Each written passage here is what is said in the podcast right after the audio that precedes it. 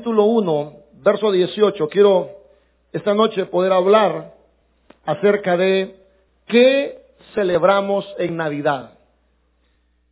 ¿Qué es lo que estamos celebrando? Y de lo que voy a hablar es que lo que estamos celebrando son básicamente dos cosas que vamos a encontrar en este texto. La primera cosa que vamos a encontrar en este texto es que estamos celebrando el nacimiento de El Salvador.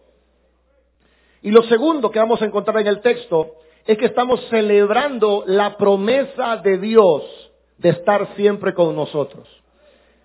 Y me importa mucho ver esto porque quiero mostrarle a los creyentes cuál es la verdadera razón por la cual este día estamos celebrando.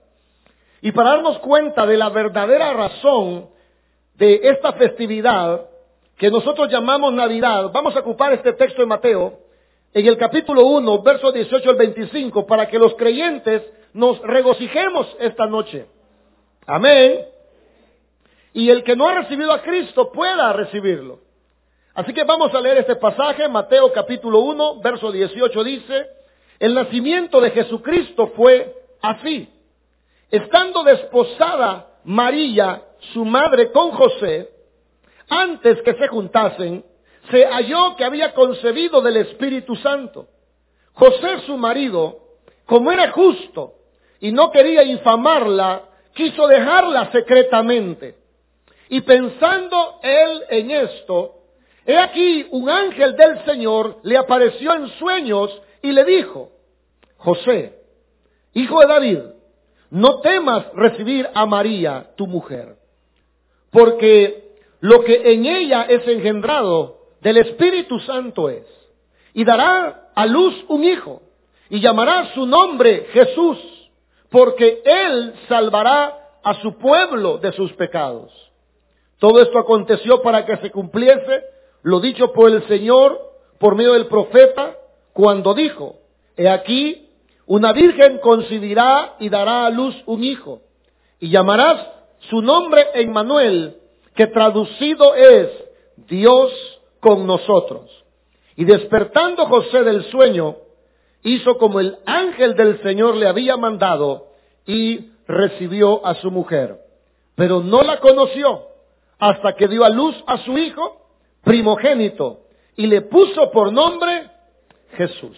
Padre que está en los cielos, Gracias por esta porción de tu palabra que hoy tú vas a usar, Señor, para bendecir nuestros corazones, para enseñarnos cuál es el verdadero origen, Señor. ¿Cuál es la verdadera razón por la cual, Señor, el mundo entero hace esta festividad que nosotros hemos llamado Navidad? Háblanos al corazón, Señor, para que los creyentes nos regocijemos esta noche y para que el que no te conoce hoy pueda entregar su vida a ti. En el nombre de Jesús te lo pedimos. Amén y amén. Podemos tomar asiento, hermanos. ¿Qué es lo que normalmente nosotros consideramos como más importante esta noche? Quiero que piensen esto. ¿Qué es lo que nosotros consideramos como lo más significativo de esta noche? Yo le puedo asegurar, hermanos, por experiencia propia, puedo asegurarle que muchas veces lo más significativo esta noche es pasarla con la familia. Para muchos esta noche es una noche de estar en familia. Y lo más bonito para ellos es que van a estar con sus seres queridos. Para otras personas, lo más significativo va a ser, hermanos, la comida. La comida, hermanos, a veces toma un papel tan importante en este momento que nos esmeramos por la comida y queremos, hicimos el esfuerzo por tener un plato de comida digno esta noche. Para otros, lo más importante, hermanos, es las compras que tuvieron que hacer. Lo que se compraron, querían comprarse algo. Hoy para Navidad, para muchas personas, lo más significativo es las compras, la ropa, hermanos, el estreno. Para otros, lo que les importa esta noche es que van a descansar que les han dado un par de días de asueto y que por eso se sienten contentos porque no van a ir a trabajar. Pero yo quiero decirles esta noche, hermanos, que en el pasaje que hemos leído tenemos, por decirlo de esa manera, tenemos la Navidad original. Amén. Por decirlo de esa manera, en el Evangelio de Mateo tenemos la Navidad original. Y cuando yo digo original, estoy diciendo que ahí está plasmada la, la, verdadera razón por la cual estamos celebrando esta noche. Yo lo voy a llevar a este texto para que nosotros eh, nos reorientemos. No hay nada de malo con pasar con la familia, no hay nada de malo con la comida, no hay nada de malo con la ropa, ni con las compras, ni con descansar. Pero yo quiero que usted, que es cristiano, sepa cuál es la verdadera razón por la cual estamos celebrando. Y para eso voy a este pasaje, hermanos, que nos enseña dos cosas básicas, sencillas, pero muy importantes. La primera cosa que nos enseña es el nombre que le pusieron a este niño. Nos vamos a dar cuenta, hermanos, que el ángel le dijo a José cómo debería llamar a este niño. No era cualquier niño, era un santo ser que nacería de María, pues el Espíritu Santo había venido sobre ella y la había cubierto con poder. Y el ángel le dijo, este santo ser que nacerá será llamado Jesús, él es el Hijo de Dios. Jesús es una cosa importante. Gloria a Dios. Bueno, Jesús, grábese eso, por favor, porque en el nombre de Jesús está el sentido original de esta celebridad. Ahora, ¿por qué pasó eso de María, del Espíritu Santo? ¿Por qué? Porque el profeta había profetizado en Isaías capítulo 7, había dicho, la Virgen concebirá un hijo. Y llamará su nombre Emmanuel. Y eso es lo, es lo segundo que se celebra esta noche. Primero, hermanos, a Jesús. Y segundo, hermanos, la promesa de Dios de estar con nosotros siempre. Quiero que notes. Son dos cosas bien sencillas. El sentido original de esta noche lo encontramos primeramente en el nombre de Jesús. Y en segundo lugar, encontramos el sentido original de esta noche en el nombre en Manuel. En este capítulo de Mateo que hemos leído, un ángel del Señor le dijo a José que María, su prometida, tendría, hermanos, un hijo, concebería un hijo del Espíritu Santo y le ordenó que le llamara Jesús. Pero también, hermanos, este pasaje nos enseña que el nacimiento de Jesús era el cumplimiento de una profecía que tenía que ver con que Dios estaba con nosotros. Así que, ¿qué celebramos, hermanos, esta noche? Esta noche celebramos que Dios proveyó una solución para los pecados. Escuche eso, por favor. Escuche eso, por favor. Porque usted quizás se me siente mal porque no tiene estreno. Quizás se me siente mal porque perdí un ser querido. Quizás se me siente mal porque no tiene trabajo. Quizás se me siente mal porque su comida no será una comida diferente a la de todas las noches. Pero lo que estamos celebrando esta noche no es la ropa nueva, ni la comida abundante, ni ver la familia, ni descansar. Lo que estamos celebrando esta noche es que Dios proveyó una solución para nuestros pecados. Eso es lo que estamos celebrando esta noche. Amén. Escuche eso, por favor. En el verso 21, quiero que vea el verso 21. Darás a luz un hijo, llamarás su nombre Jesús. ¿Por qué Jesús? porque Él salvará a su pueblo de qué, hermanos. ¿Para qué estamos celebrando esta noche, hermanos? ¿Qué estamos celebrando? Estamos celebrando que Dios proveyó una solución para los pecados. Por cierto, hermanos, por cierto, todos aquí somos pecadores. A veces cuesta aceptar eso, ¿verdad, hermanos? Porque nos sentimos muy bien con saco y corbata, porque nos sentimos muy bien de haber tomado la Santa Cena, porque nos sentimos muy bien, hermanos, que ya no bailamos, que ya no fumamos, que ya no tenemos otra mujer, hermano, pero aunque hagan, haya dejado todo eso, tu naturaleza y la mía es de un pecador. Oye, hermano, lo que estoy diciendo, por favor, no se dé baño de pureza. Sea honesto con usted mismo. Estamos delante de un Dios que no merecemos estar porque Él es santo y nosotros pecadores. Pero esta noche celebramos que Él mismo proveyó una solución para nuestros pecados. La Biblia declara de que todos nosotros somos pecadores. Eso le incluye a usted también. Eso me incluye a mí también. ¿Se ha fijado, hermanos, que a veces no, no entramos en esa conciencia? Creemos que lo merecemos, ¿verdad? Creemos que lo hemos ganado. Creemos que nos va bien porque somos buena gente. Creemos que lo que tenemos, hermano, es porque nosotros somos santos. ¿Sabe, hermano? No, no quiero ofenderlo, pero yo espero que algún día usted llegue a la conciencia de que somos unos viles y desgraciados pecadores. Eso es lo que somos, hermano. Perdóneme que le vaya a agüitar el tamal que se va a comer más noche. Eso es lo que somos, hermano. Perdóneme. Usted se puede ver así como se mira, pero solo Dios conoce nuestros corazones. Y nosotros, no necesito yo decirte nada. Tú conoces tu vida, tú conoces. Yo conozco la mía, hermano. Ahora, el Señor, hermanos, nuestro Dios ha traído una solución para el pecado. La Biblia dice, todos hemos pecado y estamos destituidos de la gloria de Dios. ¿Qué significa esto? Que todos, todo ser humano está privado de la gloria de Dios. Es decir, estamos lejos de Dios. Nadie puede tener parte en la gloria de Dios si no es por Jesucristo. Nadie puede alcanzar la meta de la gloria de Dios. Porque la Biblia nos, nos conduce a saber que somos pecadores. Y quiero decir algo, la paga del pecado es la muerte. Es decir, el salario que merecemos no es la vida eterna, lo que merecemos es el castigo eterno. Porque no importa si eres cristiano o no, la Biblia dice el, la paga del pecado es muerte. Es decir, lo que el hombre merece es un castigo. Es un castigo de muerte. Eso es lo que merecemos todos.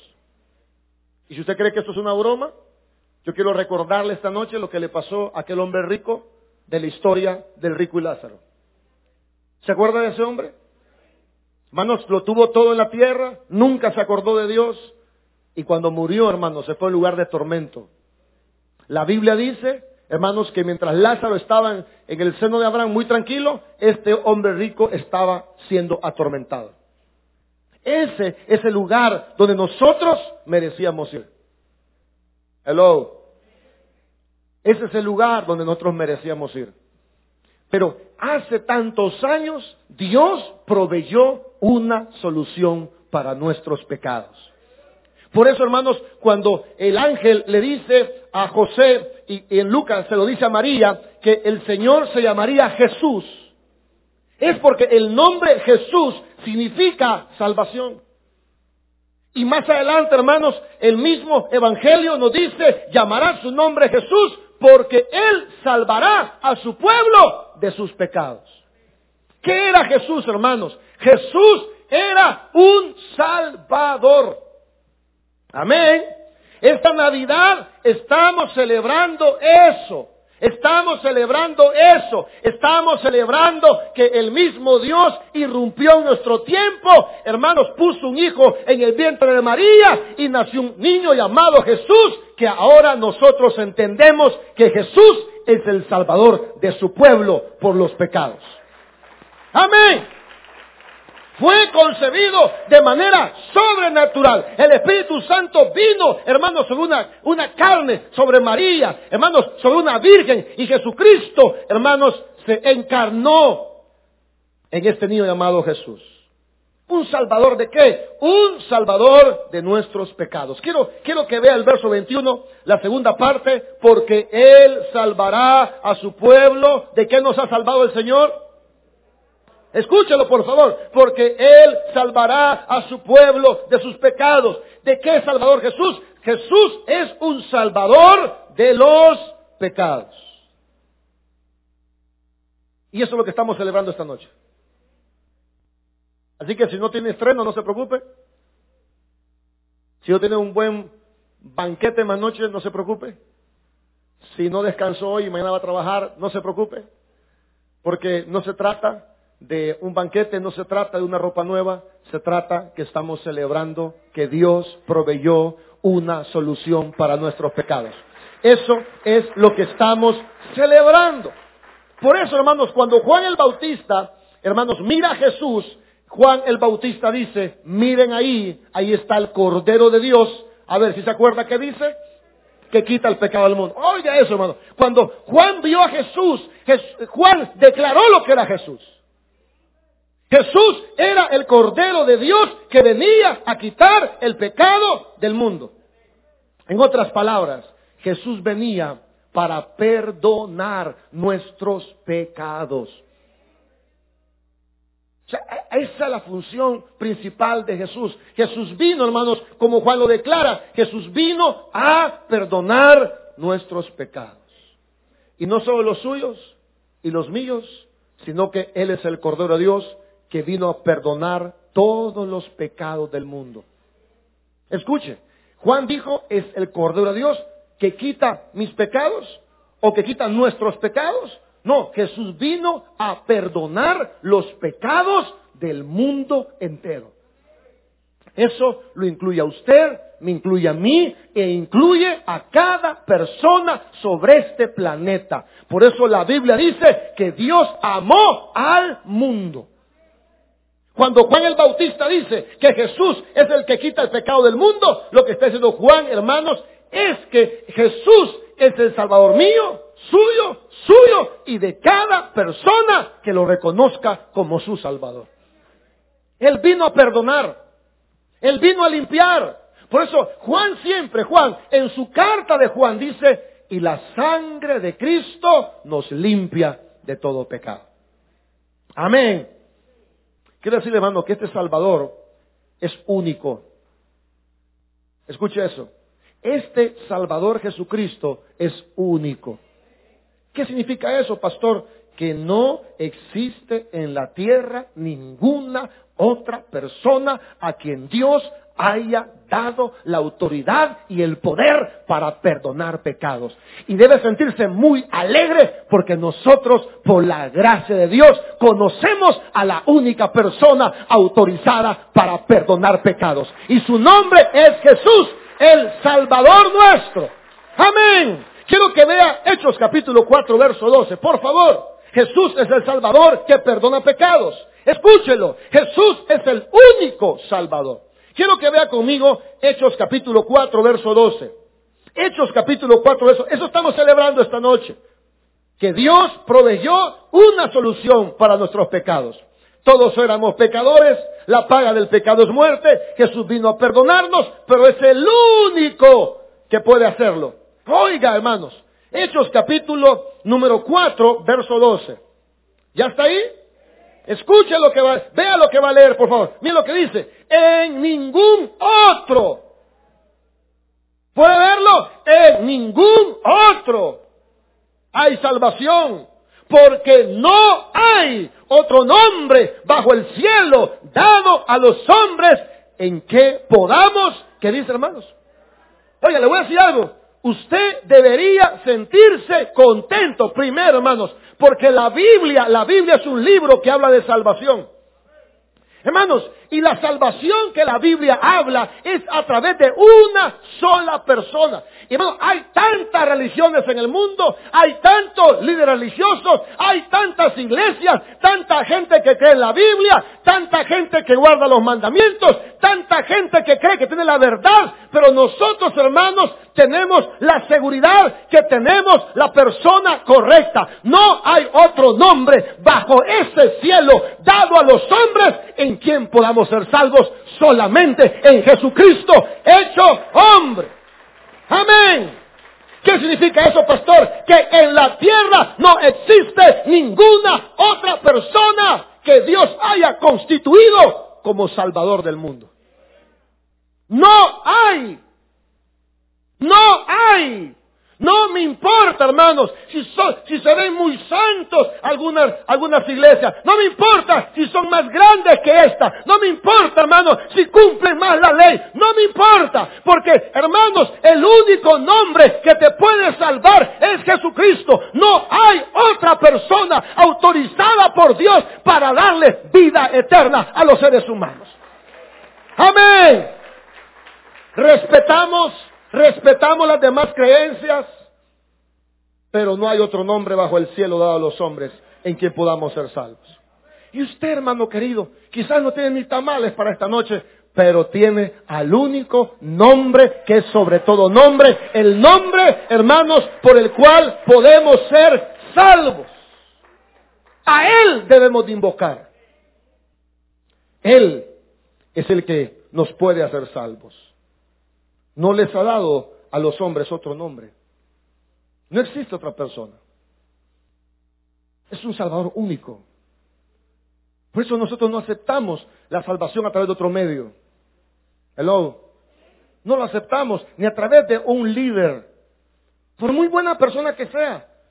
Porque no hay otro nombre autorizado en la tierra para ofrecer salvación y vida eterna. Me gusta esto, hermanos. No se le ha dado a los hombres otro nombre bajo el cielo por el cual vayamos nosotros a ser salvos. Solo Jesús tiene el poder de salvar.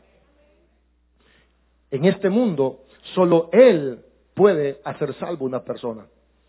Amén. Fuera de Jesucristo no existe manera de ser salvos. Y eso es lo que estamos celebrando esta noche. Lo que estamos celebrando esta noche es que nació la solución para nuestros pecados. Y que es la única solución. Hechos 4.12 lo declara, hermanos, que Él es un único Salvador. Hermanos, la Biblia también nos presenta que el Señor no solo, hermanos, nos salva, sino que también nos liberta y nos convierte en hijos de Dios. Quiero llevarlo un pasaje a Gálatas, si es tan amable, Gálatas capítulo 4, verso 4 y 5. Ahí creo que está adelante, hermanos, Hechos, Romanos, Corintios, Gálatas. Este Salvador no solo nos salva, sino que nos liberta de las esclavitudes y nos hace hijos de Dios. Gálatas capítulo 4. Quiero que vea que esto estamos celebrando esta noche. El Salvador, el nacimiento de Jesús, el Salvador. Gálatas capítulo 4, verso 4. ¿Ya está ahí? Mm. Pero cuando vino el cumplimiento del tiempo, es decir, cuando el tiempo oportuno llegó, es decir, cuando María, hermanos, quedó embarazada, pero cuando vino el cumplimiento del tiempo, Dios envió a su Hijo, nacido de mujer y nacido bajo la ley, ¿Para qué, hermanos? Para que redimiese a los que estaban bajo la ley a fin de que recibiésemos la adopción de hijos. Note ese verso 5. Para redimirnos a los que estaban bajo la ley a fin de que recibiésemos la adopción de hijos. Y por cuanto sois hijos, Dios envió a vuestros corazones al espíritu de su Hijo, el cual clama, Abba Padre.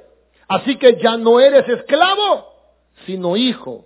Y si hijo, también heredero de Dios por medio de quién, hermanos. A ver, a ver, vamos a, a desenredar un poquito esto, porque Jesucristo es la solución para los pecados. Él es el Salvador, es el único Salvador, pero no solo salva, también te liberta de la esclavitud y te convierte en hijo. Oiga lo que dice la Biblia. Aquellos que estaban bajo la ley, quiero que piensen esto. La ley no es mala, es buenísima.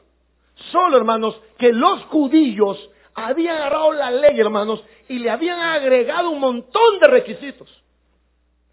Por eso cuando Jesús hizo las bodas de Caná de Galilea, dice la Biblia, y estaban ahí unas tinajas que era para la purificación. ¿Qué significa esto? Que los judíos cuando llegaban de, de la calle a la casa, bueno, se lavaban los pies porque andaban en sandales, se lavaban las manos.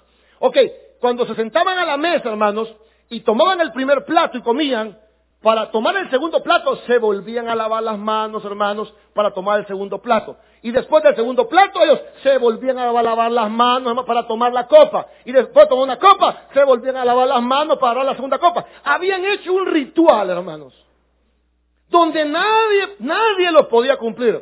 Eran cargas pesadas que ni los propios religiosos querían llevar. ¿Escuchó lo que Jesús dijo una vez de eso? Ustedes atan pesadas cargas. Que hay que cumplir esto, que esto, que lo otro, que aquí, que allá, que el día sábado, que el día domingo, que el lunes, que lavarse, que no sé qué, que no sé cuándo. Tantas leyes. Pero Jesús vino a libertarnos de la esclavitud religiosa. Hermanos, pregúntele a una persona que no conoce a Jesús, pregúntele, hermanos, si es salvo, pregúntele si se siente a gusto, pregúntele si está satisfecho. Porque la religión hermanos, nunca dará paz al corazón del hombre. El religioso, hermanos, siempre que esto, que lo otro, que la vestimenta, que el vocabulario, hermanos, una infinidad de cosas. Pero Cristo vino a libertarnos de la esclavitud de la religión. ¿Se acuerdan, hermanos, cómo nos metían miedo antes con tantas cosas de la religión? Pero Jesús vino a, no solo a salvarnos, vino a libertarnos de la esclavitud. No solo de la religión, nos vino a libertar de la esclavitud del mundo. ¿Cómo era usted y cómo era yo esta misma fecha cuando no éramos cristianos, hermanos? Hello, vea que éramos esclavos. Éramos esclavos. Por eso hay gente que es consumista. Por eso hay gente, hermanos, que ya ahorita están bien tocados por Satanás, vea. Hay gente, hermanos, que vive una vida miserable porque ellos son esclavos del mundo. Hoy nosotros en Cristo no somos esclavos del mundo celebramos la Navidad, si hay para comer, comemos, si no, nos echamos frijoles, oramos y no dormimos. Si hay para estrenar, estrenamos, si no sabemos que Dios va a poner en otro momento. Hermanos, si hay para cohete bueno y si no, vemos que el otro queme su pisto. Hermanos, ya no somos esclavos de nada, hermanos, porque el Señor no solo nos salvó, el Señor también nos ha libertado de la esclavitud de este mundo. Amén. Hermanos, yo le aseguro que si usted es cristiano, claro, hay emociones, hay sentimientos, hermano, pero somos totalmente libres y prueba de que somos libres es que en vez de estar allá tratando de ser felices, estamos aquí adorando al único que puede hacer feliz al hombre y su nombre es Jesucristo. No nos interesa, hermanos, no nos interesa nada de afuera, perdón, hermano, si usted le interesa, pero a mí de verdad que no me interesa. Yo voy a ir a la casa de mis papás, mamá, ¿hay comida o no hay comida? Si no, no voy mamá. Voy con mis papás, hermanos, a pasarla bien con mis papás. El 31 me toca pasarla con mi querido y adorable suegro, hermanos, y no me importa si allá están dando cosas, si hay un baile, si hay un reggaetoneo, si allá están dando whisky, hermanos, si hay troika, si hay una mujer que anda ofreciendo, no me interesa, ya no somos esclavos de este mundo. El Señor nos ha salvado y el Señor nos ha libertado. Eso es lo que dice Gálatas. Amén. Él nos ha libertado, hermanos, de la carne. Todos aquí somos pecadores, hermanos, pero tenemos un espíritu de dominio propio. No, le miento, a veces, hermanos, dan ganas, me gusta la música del vecino, usted con el zapatito, usted en su casa. Pero hasta ahí, hermano. ¿Ya que pasa eso por la mente? Yo le quiero confesar algo. Este, fuimos a comprar con mi esposa a un lugar y le dijeron, mire, por la, por la compra que usted hizo, le regalamos una botella de vino. Y mi esposa me dijo, Giovanni, ¿la llevamos? Yo dije, denme dos. No, no, no, no, no, rápido, pero en automático, así. No. Pero después estuve pensando, fíjese. ¿Y de cuál vino era? ¿Pasa eso en la mente o no pasa eso? Hubiera servido para hacer algún pollo en vino. Pero hermano, ¿sabe qué? Nos venimos y dejamos esa botella de vino. Porque también hemos sido libertados del poder de la carne. Esto no significa que no somos tentados. Esto significa que Dios no nos ha dado un espíritu de cobardía. Nos ha dado un espíritu de poder, de amor y dominio propio. Así que Jesús a quien celebramos hoy no solo es un salvador, sino también es un libertador.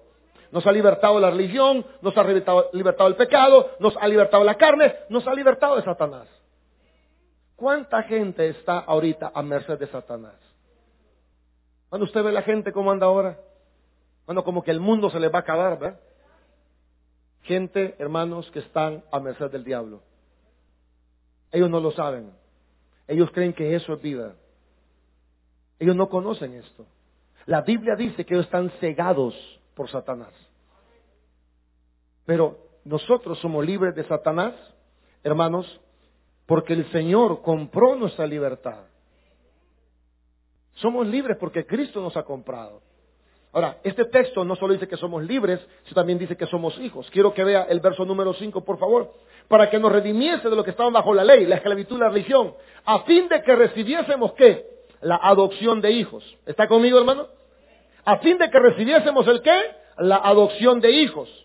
Por cuanto sois hijos, Dios envió a vuestros corazones al espíritu de su Hijo, el cual clama, Abba Padre.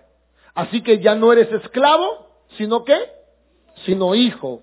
Y si hijo, también eres heredero. Interesante esto, hermanos. El Señor nos otorga también la condición de hijo. Y ahí termina mi primer punto. Estamos celebrando que Dios proveyó una solución para el pecado. Un Salvador, un libertador y uno que hizo que nos adoptaran como hijos.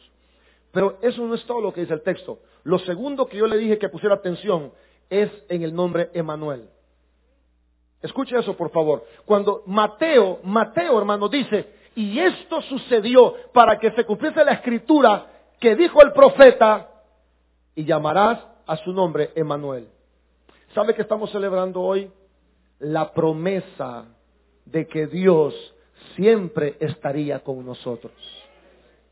Dios no solo promete salvarnos, sino que promete estar con nosotros. Ponga atención a eso. El Señor promete estar con nosotros. Eso que le celebramos hoy. Lo que celebramos es que Dios está no solo con nosotros, Dios está en nosotros. ¿Qué significa eso? Bueno, que contamos con su presencia. No sé cuál es su condición esta noche. No sé qué problemas trae. No sé cómo le va a ser el otro año. Lo que sí sé es que Dios está con nosotros. Y eso es una promesa que debe darnos esperanza. El Señor dijo que Él estaría con nosotros. Y Él está hoy con nosotros. ¿Por qué dice eso, pastor? Porque la promesa de Dios es que estaría todos los días de nuestra vida. Gracias por esos cohetes, son cortesía. Quizás es por lo que estoy diciendo que manda un cohete al Señor, ¿verdad? Ok, dice la Biblia, enséñeles estas cosas y aquí yo estoy con vosotros todos los días. Y eso debemos de celebrarlo esta noche, que Dios está con nosotros todos los días de nuestra vida. Estuvo ayer, está hoy y estará mañana. Si Dios estuvo con nosotros en el 2020, no te preocupes, Dios estará con nosotros en el 2021. Eso es lo que estamos celebrando. Amén.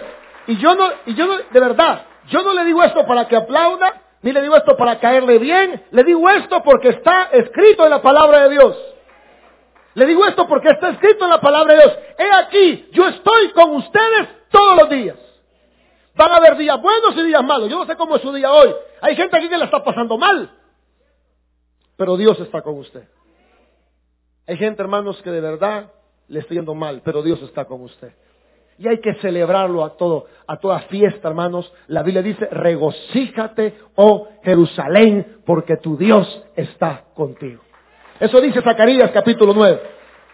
Ok, hermanos, contamos, oiga, contamos no solo con su presencia, contamos también con su poder. Escuche, por favor, tenemos a Dios, pero no tenemos solo su presencia, también tenemos su poder. ¿Acaso la Biblia nos dice que todo lo podemos en Cristo que nos fortalece? Tenemos, hermanos, el poder del Señor. Es por eso que hemos salido adelante este año porque Dios nos ha dado fortaleza. Tenemos su poder. Claro, el poder de Dios se manifiesta cuando somos débiles. Cuando menos podemos es cuando Dios más se glorifica en nosotros. Por eso Pablo recibió de Dios esta respuesta, bástate mi gracia, porque mi poder se perfecciona en tu debilidad. Tenemos su presencia, tenemos su poder, tenemos a su persona. Vamos a buscar este último texto, Isaías capítulo 9, verso 6. Esta es la promesa que celebramos hoy, que Dios está con su pueblo. Emanuel, Dios con nosotros. Tenemos su presencia, tenemos su poder, tenemos su persona. Mire, mire qué detalle da de su persona el libro del profeta Isaías en el capítulo número 9, verso número 6. Vamos a ver qué dice Isaías, capítulo 9, verso 6. Le voy a invitar a que busquen su Biblia si es tan amable.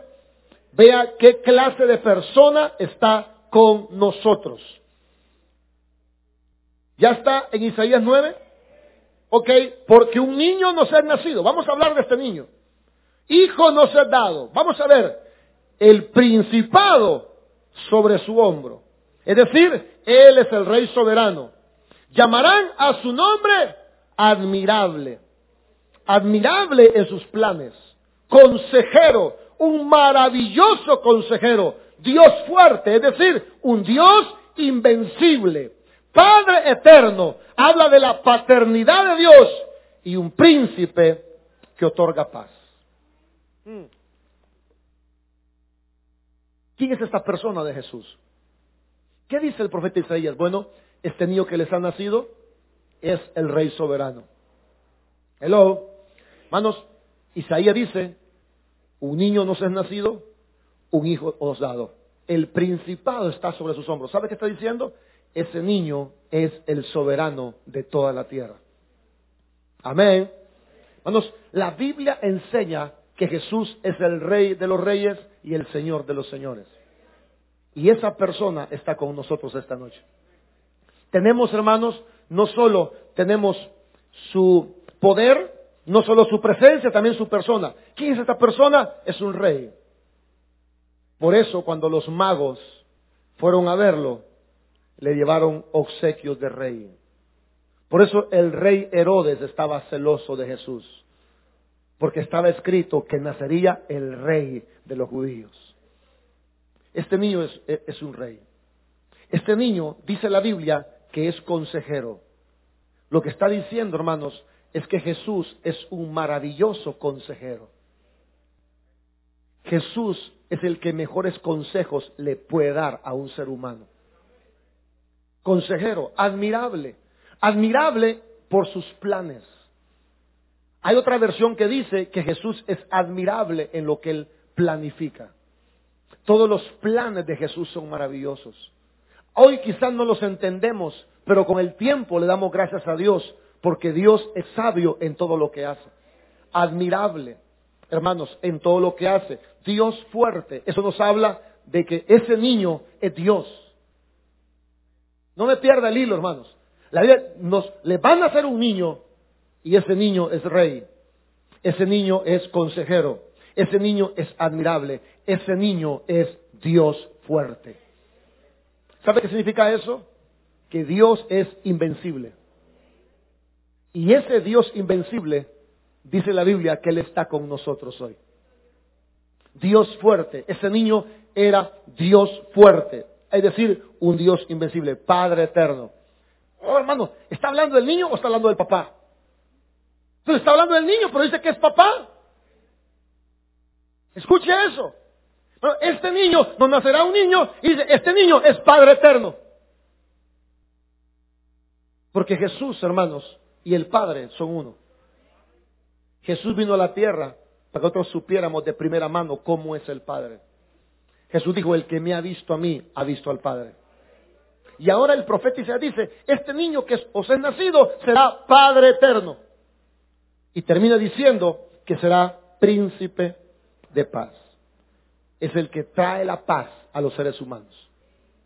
Como leímos el culto de ayer, donde Jesús dijo, en el mundo van a tener aflicciones, pero confíen, yo he vencido al mundo. Él es un príncipe de paz. Pudiera hablar de la fortaleza de Dios, de respaldo de Dios, pero el tiempo me quedan solo cuatro minutos. Si lo quiero concluir. Esta noche yo he tratado de que usted se dé cuenta cuál es la Navidad original. Hello. Ese fue todo mi deseo. Si lo logré, no lo sé, pero esa era mi intención.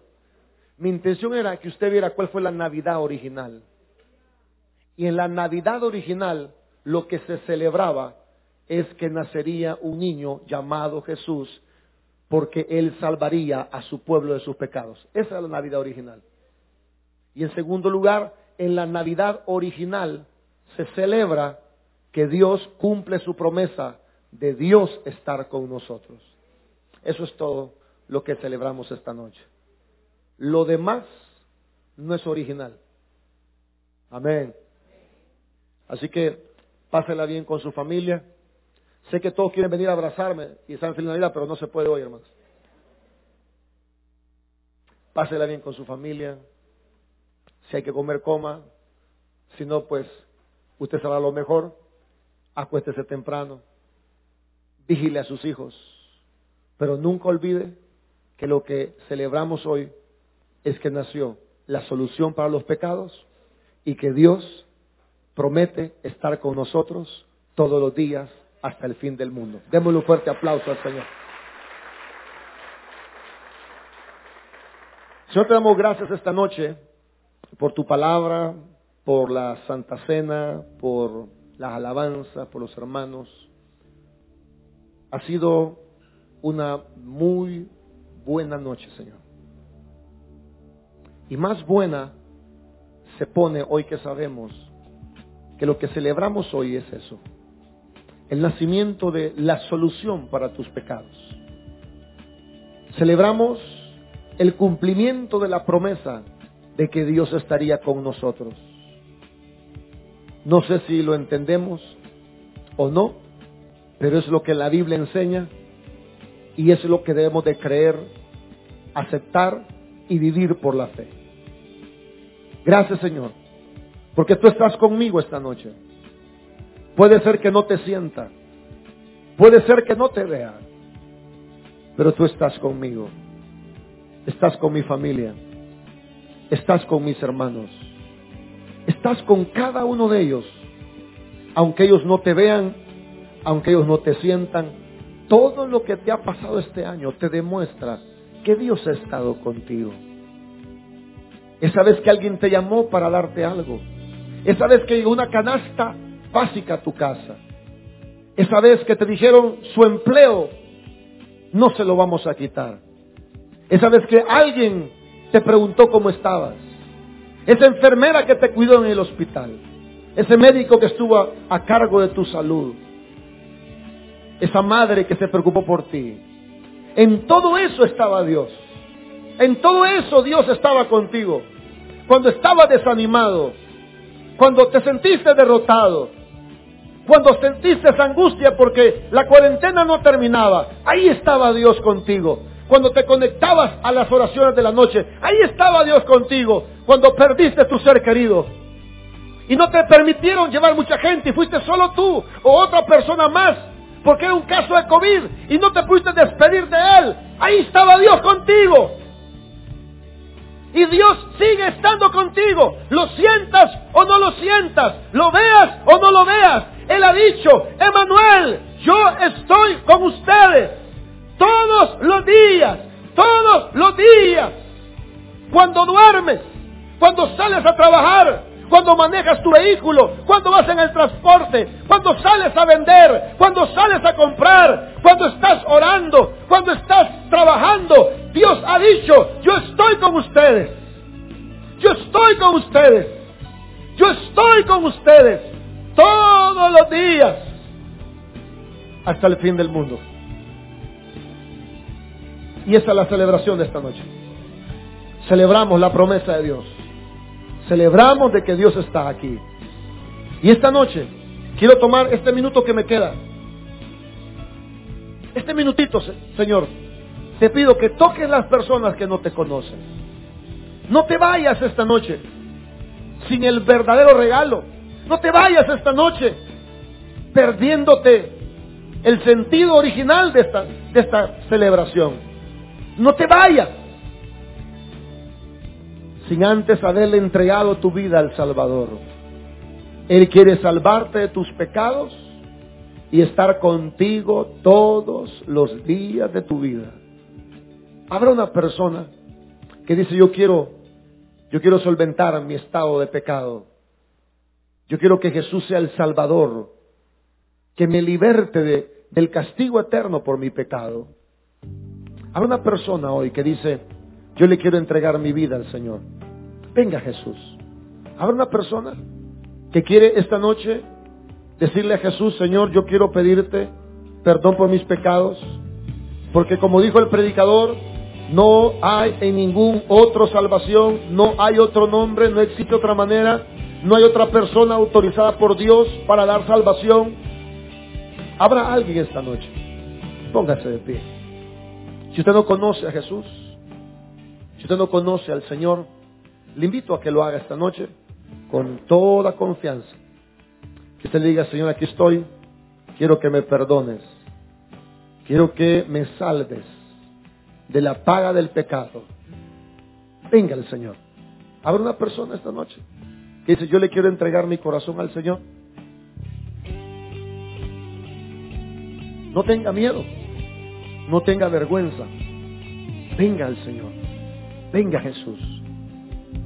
Mientras los consejeros hacen su trabajo, vamos a cantar esa alabanza que dice, algo está cayendo aquí, es tan fuerte sobre mí, mis manos voy a levantar y el consuelo de Dios voy a recibir esta noche. Vamos a terminar, Pastor Lazo, con esta alabanza, diciéndole a Dios con todo el corazón. Vamos a dejar que el Señor nos fortalezca esta noche. Vamos a dejar que el Señor te consuele esta noche. Porque Él está contigo. Emanuel, Dios con nosotros. Algo está cayendo aquí. Es tan fuerte sobre mí. ¿Puede decirlo? Nos levantaré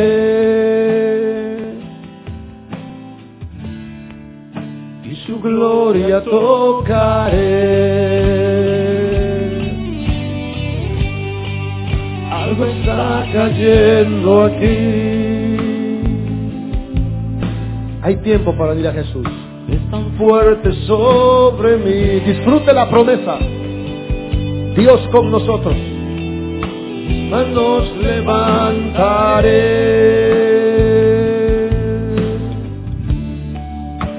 su gloria tocaré.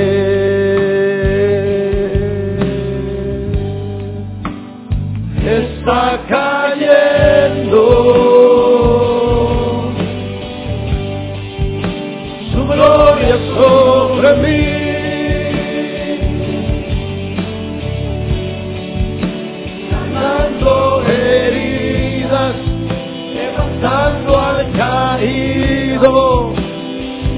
gloria está aquí.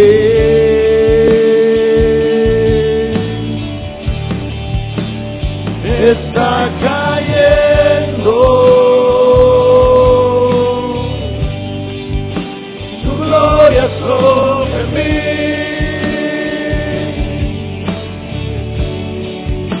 sanando heridas, levantando al caído. Celebra que Dios está contigo. Celebra que Dios está contigo. su gloria está aquí.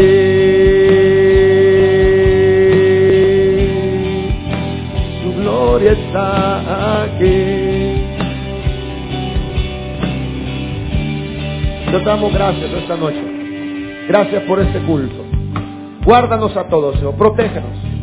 Que vayamos a casa a compartir con los seres queridos que aún no los has prestado esta Navidad, Señor.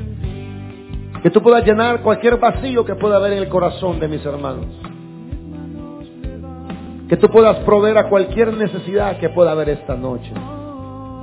Que por encima de la celebración esté el regocijo de que tú veniste a salvarnos y estás con nosotros. Despídenos con tu bien, llévanos con tu paz. En el nombre de Jesús te lo pedimos todo. Amén y amén. Damos un aplauso al Señor.